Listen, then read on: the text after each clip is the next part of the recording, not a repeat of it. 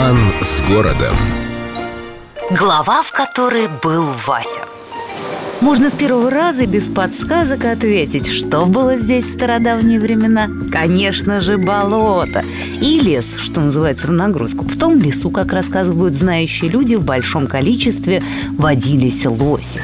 Поэтому остров получил незатейливое название Лосиный. Все было бы ясно и понятно, но тут в дело вмешался какой-то Василий. Конечно, легко предположить, что по старинной русской традиции много сотен лет тому на стене древнего гаража некто написал здесь был Вася и пошло-поехало. Но эта версия не выдерживает критики, поэтому серьезные люди предлагают более сложные истории происхождения названия нашего дорогого и прекрасного Васильевского.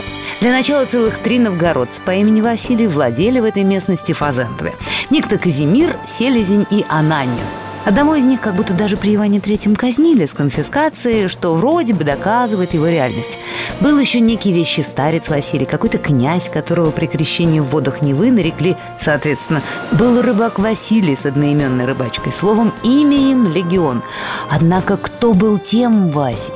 в честь которого назвали крупнейший остров Петербурга, знатоки так и не установили. И в какой-то момент народу все эти стародавние персонажи показались невразумительными, поэтому с легкой руки перо петербургского историка Андрея Ивановича Богданова тем самым Васей стал птенец гнезда Петрова капитан-артиллерист Василий Карчмин, которому царь как бы частенько слал приказы и распоряжения, подписывая их кратким Василию на остров. В общем, как бы там ни было, лосей на Ваське никто никогда не видел. А вот надпись «Здесь был Вася» нередко встречается даже и в наше время. С любовью к Петербургу. Эльдо радио.